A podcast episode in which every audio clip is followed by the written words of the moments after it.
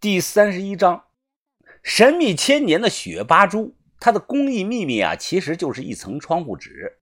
一旦捅开了这层窗户纸啊，便不再神秘了。看过的人呢，只会感叹：“哦，原来是这个样子，我知道了。”其实，在藏地啊，还有少数人会这种手艺，但他们把这种手艺啊，看得比命都重要。快死了，也只是传给自己的至亲。这些少部分人啊，都抱团隐藏了古法雪巴珠的秘密。我会做铜钱，哎，会做那个旧瓷器、玉器、青铜器。如果我想啊，我也可以做出来真正的古法雪巴珠，并且啊，以此谋生。但我不会去做，因为我有更赚钱的路子。这天下午啊，大铁锅里煮的黑乎乎，一直煮到了三点半。老哥拉看了眼，点了点头，意思是可以了。我眼睛一眨不眨，全程在旁边观看着。他用那个破布啊垫着手，端起来铁锅，把煮了三天的黑乎乎啊倒进了一个铁桶里。我有注意到一个细节啊，在倒进去之前啊，他把铁桶仔细的用清水冲了好几遍。这一步应该是怕混入杂质的。随后啊，老哥拉拿过来了六根空心的铁管。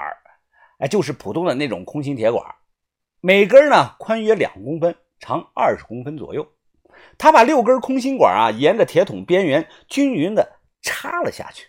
由于是糊糊，所以啊它能立得住。然后啊，他转身进屋，拿了个方便面袋出来了。袋子口呢用皮筋啊扎得很紧。老哥拉解开方便面的袋啊，里头是一种奇怪的红颜色的粉末，有的粉末啊结成了小块。他会用那个手指啊，轻轻的捻开。只见他小心翼翼的把这些红色的粉末啊，都顺着这个空心管倒了下去。彪哥告诉我啊，这个红色的粉末是制作雪巴珠最关键的东西，叫强草粉，是一种天然的红色燃料。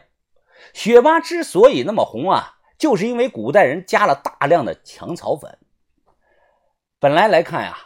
强草粉出来的效果是暗红色，不会那么红。但是呢，提前加了苏木粉，结合起来的效果啊，看上去就像是血一样红，二者是缺一不可。等了有十几分钟，老克拉轻轻地将空心管啊往上提了那么五公分，然后呢，他又往里加了强草粉。这个动作啊，重复了六次，一直到最后啊，把空心管子拿了出来，耗费了近四十分钟。我不明白啊，哎，彪哥，如果只是单纯的想混合燃料，直接用棍子进去搅拌一下不就成了吗？况且搅拌的话会更加均匀的，为什么要这么麻烦呢？彪哥挠了两下头，呃，你说的这个吧，我也不太清楚，我给你问问啊。得到的答案解了我心中的疑惑，你们去找图片看一看。所有的老红玛瑙表面啊，都有小的坑坑洼洼，但雪巴珠它没有，非常的光滑平整。老哥拉说啊，如果用棍子搅拌了，做出来的雪巴珠啊，就会有丝状的纹路，那是不行的，必须要光滑，因为红珊瑚表面就是光滑的，要仿造珊瑚的效果，知道了吧？有很多人猜测啊，说雪巴珠是红珊瑚粉做的。原因呢就在这儿，因为是人家故意仿出来的。为什么要仿呢？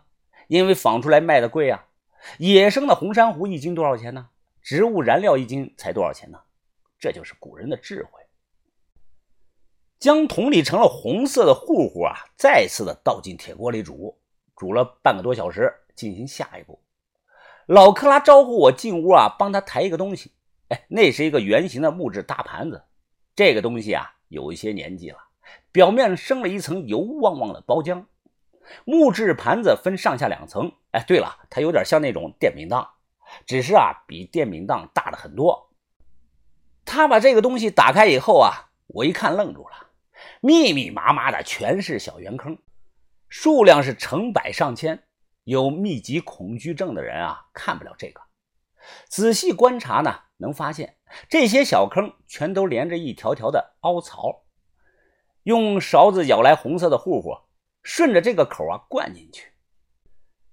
这个时候啊，你肉眼可见，那些红色的浆糊啊，就像血水一样，顺着挖槽啊，缓缓地流进了小坑里，最终把小坑灌满。几千年前，古老的雪巴珠就是这样制作出来的，没有机器，全靠人工，一勺一勺的舀，灌满之后啊，合上盖儿。老哥拉呢，叼着烟，哎，把四个角用铁丝扎紧，然后啊，他找来一根很长的木头棍子，这个东西啊，有把，是空心的。老哥拉呢，把长木棍插到了把里边，又用铁锤梆梆梆的敲紧。他招呼我和帝师啊过去帮忙，这一步啊就是压浆成型。我和彪哥啊跑到一头，加上老哥拉，一共三个人，利用杠杆的原理啊，使劲的往下压木棍。老哥拉嘴里叼着烟头，不断的大声呼喊：“石头，石头，石头，石头！”彪哥解释说啊，这是用力的意思，藏语中啊好像就是念那个谁的。我那个时候啊比较瘦，当即整个上半身都趴到了木棍上，用尽全身的力气啊向下压。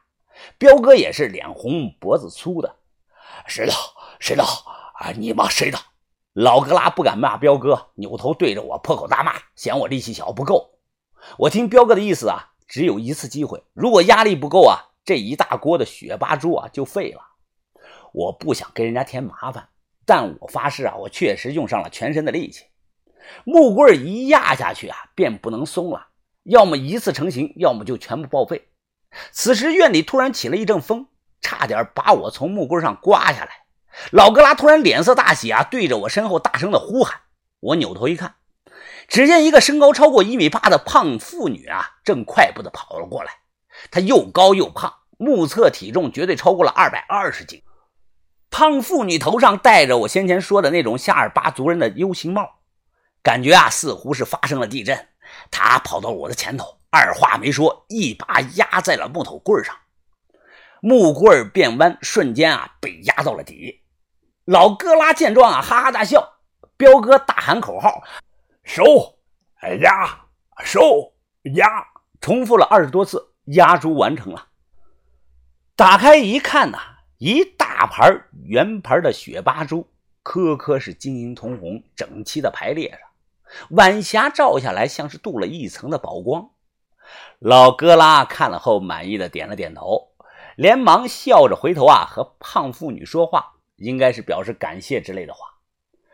胖妇女呢，笑着连连的摆手。接下来啊，就是将雪巴珠取出来，磨边打孔道，整个过程啊，就是碎矿。煮矿三天，冷却加苏木粉倒进桶里，二次冷却加强草粉灌模具，压实磨边，最后是打孔道。这些步骤啊，其中有几个难点，比如苏木粉和强木粉的添加比例是多少啊？圆盘子工具去哪儿搞啊？谁掌握学会了这门手艺啊？我不说是大富大贵吧。但这辈子成家立业、衣食无忧应该不成问题。网上都说啊，古雪巴珠通身红色，看不到纹路，只能在孔道附近看到啊一条贯通珠子神秘千年的压线。可以想象啊，几千年前这条压线就是我们这些人呢靠着人力压出来的。如果用机器代替啊，我不知道还会不会产生这种压线。做好了雪巴珠啊，已经到了傍晚了。我拿起成品仔细的看看，红彤彤的，真是越看越喜欢。老哥拉呢，已经打了孔。我捏起来珠子，单眼瞄着孔道啊向外看。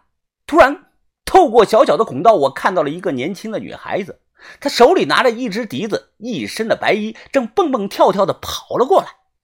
可是恰巧呢，晚风刮起了她衣服的一角。我举着雪巴珠。呆呆的愣在了原地，好美好美的女孩啊，像是仙女呀！